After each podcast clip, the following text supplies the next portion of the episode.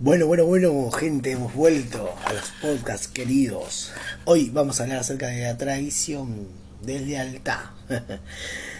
Un tema controversial. Estamos en un mundo donde la traición y la deslealtad es moneda corriente. Lo vemos en los políticos, lo vemos con amigos, lo vemos con familiares, lo vemos con pareja, lo vemos con todo. La verdad que pensándolo bien. Es un tema muy trillado también. Se habla muchísimo de la traición, de la deslealtad. De hecho, se han hecho series, se han hecho películas, se han hecho eh, novelas. Y todas contienen traición y deslealtad. Y la gente consume eso. Porque en cierta manera se ven identificados en eso la deslealtad, el, la falta de empatía de los demás hacia uno mismo. ¿Por qué falta de empatía hacia uno mismo? Porque el que te es desleal nunca se puso en tu lugar. Vos le abriste la puerta de tu casa, le abriste la puerta de tu negocio, le abriste la puerta de tu corazón y sin embargo se cagó en vos. Con palabras llanas simplemente se cagó en vos. Entonces, es algo que la persona se identifica en cierta manera porque se siente atraída por eso, por eso consume todo lo que se habla. Y aquel que es herido, con la herida ya que viene una de las cinco heridas del alma, que es la injusticia, está dentro nuestro. Esa fue una herida que hay que sanarla cuando pasa estas cosas, sigue sangrando un poquito más. Y te ha puesto a pensar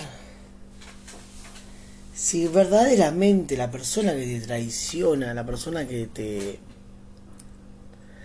que te es desleal, lo hace a propósito. Te has puesto a pensar qué es lo que sucede en la cabeza de la persona cuando pasa o cuando entra en eso de la deslealtad, de la traición.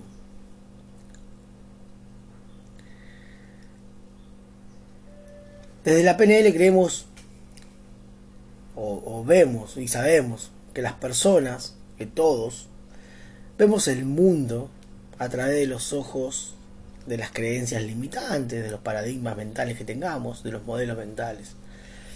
Y para nosotros tiene un significado una cosa y para otro tiene un significado otra cosa. ¿Cómo es esto? Manuel, explícamelo un poquito más. Te lo explico, simple y llanamente. Sencillamente para que lo puedas entender. Una persona que está acostumbrada a o, que vive en un ambiente eh, hostil, de, delincuencia, de, de quedarse hasta las madrugadas tomando vino, robándose y todo, ve el mundo desde esa perspectiva. Entonces es, todo lo que tiene ahí. Y, y, ve todo el mundo lo ve desde ese punto de vista. Aquella persona que viene de, de una exigencia de la familia, una exigencia de, de, los, de los amigos que tiene y todo, de estudiar, de informarse, de no estar, en, no sé, afuera, en la calle hasta altas horas. Ve a esa persona y la ve mal. Y el otro lo ve mal al otro. Pero para hacerlo más sencillo, para que lo puedas entender, no me gusta mucho usar este ejemplo porque es un, algo muy doloroso, pero creo que sucede muchísimas veces. Y es, por ejemplo, un nene de Siria que está acostumbrado a las guerras, a, las muertes, que, sobrevivió de casualidad y que para él la muerte es moneda corriente, o, en Arabia lo entrenan de chiquito, cómo desarmar, cómo armar un arma, cómo prepararla para salir a matar. Y supuestamente va a matar a aquellos que están invadiendo su, territorio sin entender nada. La criatura está haciendo lo que se le enseñó de que estaba bien hacer. Y entonces ve un soldado estadounidense que pasa por ahí, ¡pum! Le vuela la cabeza. Y el soldado estadounidense que está cumpliendo órdenes, que ya es más grande, que tiene conciencia, va a Arabia, porque el ejército le ordenan de que tiene que matar personas. Pero ese chico que creció viendo a sus padres morir, viendo a sus amiguitos a morir, que no tuvo la posibilidad de jugar, de, tener unos juguetes, ve el mundo de esa manera. Y empieza desde dentro de su propio mundo a imaginar matar soldados, a aprender a disparar, a cómo hacerlo, cómo hacerlo efectivamente, cómo cargar, recargar el arma rápido, cómo no ponernos en un punto donde lo puedan, lo puedan matar a él, eh, un montón de cosas que para él es normal, él no entiende de lo que es un juego, no entiende lo que es un juguete, no entiende lo que es paz, y es más, te diría hasta que no entiende lo que es un hogar. Y si esa persona, esa criatura, vos la rescatás a los 11, 12 años, a los 12 años, y la traes a vivir a otro país, un país neutro, la lleva a España. Y en España tratan de involucrarlo a jugar con chicos de su edad. Él no entiende, no va a entender, no sabe cómo adaptarse, porque él creció, vio y pensó de otra manera y va a llevar un trabajo muy arduo donde tiene que romper miles y cientos de paradigmas mentales para que esa criatura pueda entender lo que está bien y lo que está mal en consideración nuestra, porque para consideración de él, lo que él hacía estaba bien. Entonces eso es un programa mental, eso es un modelo mental, eso es un paradigma mental, eso es una creencia limitante. Y todos tenemos así, diferentes paradigmas mentales o modelos mentales.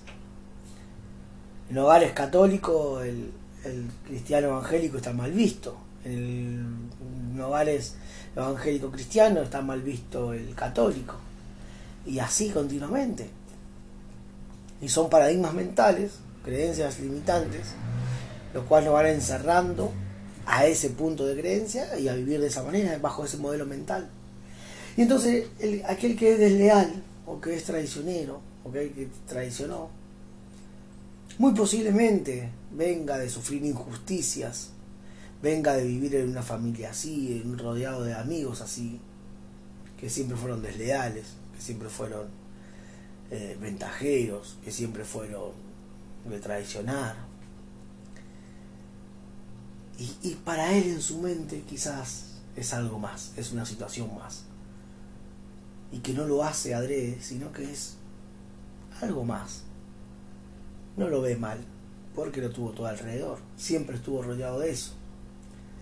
Vamos a la infidelidad. La infidelidad es de lealtad, es traición, es ser ventajero sobre la otra persona y hay un montón de personas que sus padres fueron así, de, engañar a sus madres o a sus padres o su madre a su padre, y creció y, sus tíos eran todos engaños y sus primos eran todos, se engañaban entre todos, y esa criatura va creciendo, va mirando todo eso.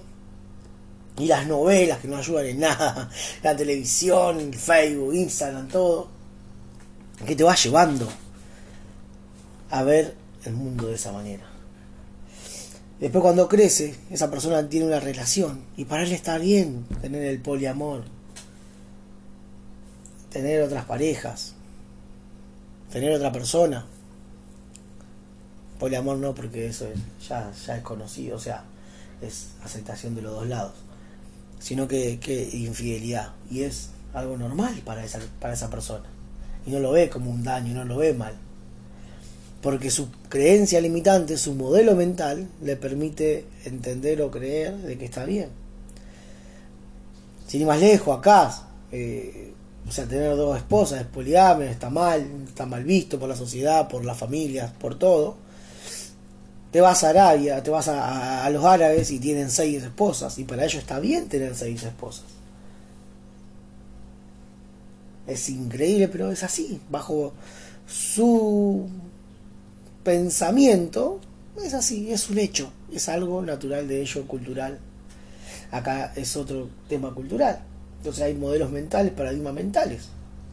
Entonces la persona desleal o traicionera, eh, que te traiciona, que te roba en tu propia casa, que te lastima, que no sé cuántas eh, novelas hemos visto, historias conocidas, donde, eh, no sé, viene la amiga de, la esposa y se queda en la casa y termina engañándola. Y eso es traición, es deslealtad, todo. Y esa infidelidad es fuerte y uno se siente agobiado, fuerte, frustrado, triste. Si es el tema de dinero, de plata, eh, obviamente uno lo sufre y, le cuesta, porque uno se, de cierta manera, se rompe el tuje para tener lo que tiene. Luego si este me viene a robar, o este me viene a hacer esto, o no me paga, o, miles de cosas que pueden pasar. Dice, decimos, bueno, conocer a la persona me salió tanto y la saqué de mi vida. Nunca me abrí la puerta de mi casa. Pero esa persona, para esa persona capaz que era algo común hacerlo. No se siente mal debiéndote, no se siente mal robándote, no se siente mal traicionándote, porque para esa persona es algo normal, es algo común. Entonces no siente el dolor. ¿Y cómo reaccionamos nosotros ahora a entender esto? Y yo creo que en lo personal, obviamente uno en el momento se enoja y, viene la ira y, y, no puede ser y qué sé yo. Pasan miles de cosas dentro de uno. En un momento momentáneo, rápido, uno... Palabra. Bueno, esto puede pasar, puede tener un modelo mental, paradigma mental, una creencia limitante que le permita hacer esto. Pero como esta persona ya es así y no está trabajando en sí misma, mira hasta acá, ya está. De acá en adelante, seguí tu camino. Lo perdono en silencio y lo dejo ir. Y nunca más le hablo, nunca más lo llevo, me acerco.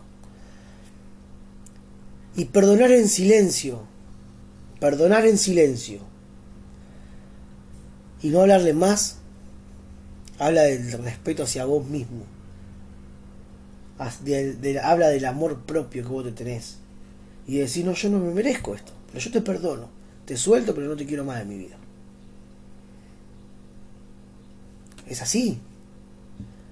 Porque vos ya la conocés a esa persona. Y si esa persona no está. Ahora, si una persona que está trabajando en sí misma, que vos te dice, no, pero yo estoy eh, eh, siendo un coach y estoy haciendo NPL, estoy tratando de romper mis paradigmas mentales y, te pido perdón porque fui yo, pero pero si la persona no dice nada, la persona no aparece, se hace la tonta y ay no, la perdonás y la sacás de tu vida.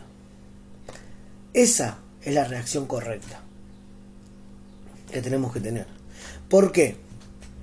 Porque vos imagínate, esa persona viene y te pide perdón. La persona se piensa que por pedir perdón, y ay, perdoname, qué sé yo, acá está lo que te saqué, o lo que, lo que pasó, la situación que pasó, te pido perdón. Esa persona como tiene ese sistema de creencia, le chupa, perdón la palabra, pero le chupa un huevo lo que pasa dentro tuyo. Vos como tenés otro, otro paradigma de creencia, otro, otro modelo mental, decís, che, me dolió un montón y ahora tengo que perdonarle y te tengo que ver todos los días y cada vez te va costando más y cada vez es como que choca ahí y decís, oh, tengo que verlo a esta persona. Y bueno, vamos a ponerla mejor, ya lo perdoné, dije que ya lo perdoné. Y ahí es donde empiezan a pasar estas situaciones. Donde vos tenés que empezar a sanar, porque vos tenés el trabajo de perdonar, de sanar tu propia herida. De, de poder volver a creer. O sea, todo el trabajo es tuyo que vos terminaste haciendo lastimado o lastimada, todo el trabajo ahora te toca a vos de vuelta. Y vos decís, nada, no puede ser. Diría el mexicano, no mames, güey. Entonces, ¿qué es lo mejor que podés hacer por vos misma? O por vos misma. Perdonarlo. Chao. No te quiero más en mi vida. Te perdono en silencio y no te hablo más. Nos vemos. Cuando te cruce por ahí, si te he visto no me acuerdo. ¿Por qué? Porque eso habla de vos mismo. Sí, yo te perdoné. Ahora trabaja vos en tu vida, yo no te quiero más en la mía. Yo no soy Dios para sanarte. Yo no soy Dios para restaurarte. Yo no soy Dios para... Yo te perdono y es más, te perdono porque me termino lastimando yo mismo, a mí mismo. No por vos. Te perdono porque me hace mal a mí.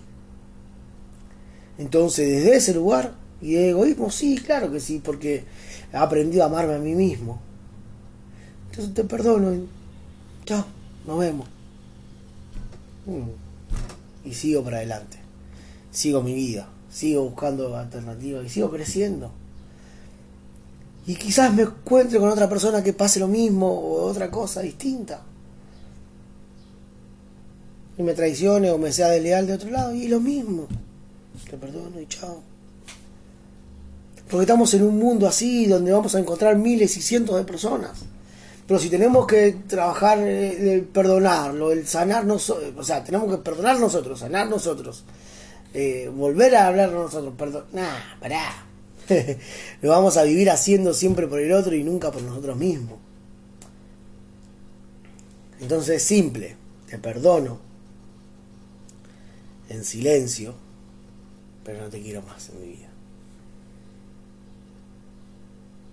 Y en el momento que esté sano, fuerte, si te cruzo y te digo las razones si no te las he dicho.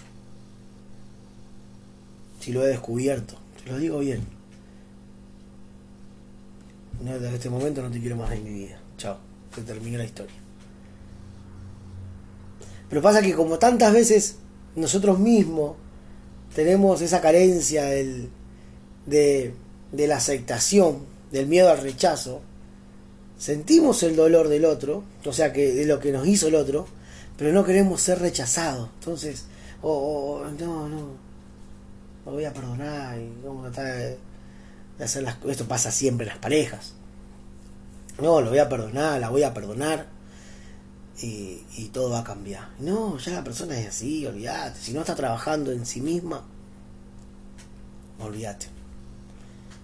Distinto que te diga que está trabajando en sí misma Distinto que te diga, estoy haciendo curso de PNL con Emanuel Escobar. Ah, se vendía su curso. El que te diga, estoy rompiendo modelos mentales dentro mío, estoy buscando ayuda. Ahí es distinto y hablamos de otra manera. Pero por lo tanto, si venís y me pedís perdón nomás, nada, está bien, está todo bien, te perdono, en silencio así, te perdono, pero no te quiero más en mi vida. Y a veces son familiares y cuesta. A veces son amigos íntimos y cuesta. Generalmente siempre es el entorno que nos rodea. Son los más íntimos, porque son los que más nos duelen. A vos no te va a doler, por ejemplo, que el vecino de la otra cuadra esté hablando de vos. O que esté diciendo cosas de vos. Sacándote mano. No te va a doler o sea, te va a molestar un poquito. Pero cuando lo hace aquel círculo íntimo tuyo que venía a comer todos los viernes a tu casa, o todos los sábados, o no sé, todos los martes, eh, venían, se juntaban y estaban siempre juntos, y ahí es cuando se siente la tradición. Así que con esto lo despido, nos estamos, lo estoy dejando. Mañana muy posiblemente sigamos extendiéndolos y, y vamos a seguir hablando. Si te gustó te pido que lo compartas, que me busques en Instagram como Manuel Escobar, que puedas compartirlo con aquellos que, que vos consideres que lo necesitan. Y cualquier consulta me escribís a mi WhatsApp personal 3413-578-528. Te lo repito por si no llegaste a notarlo. 153 153 578, 528. Y acordate, como estamos en Rosario, 341 es la característica de Rosario. Te dejo un abrazo grande y como te digo, hay que romper los paradigmas mentales. Valorarte a vos mismo, amarte a vos mismo, perdonar a la persona desleal, traicionera, te perdono, pero te quiero lejos de mi vida. Mando un abrazo grande.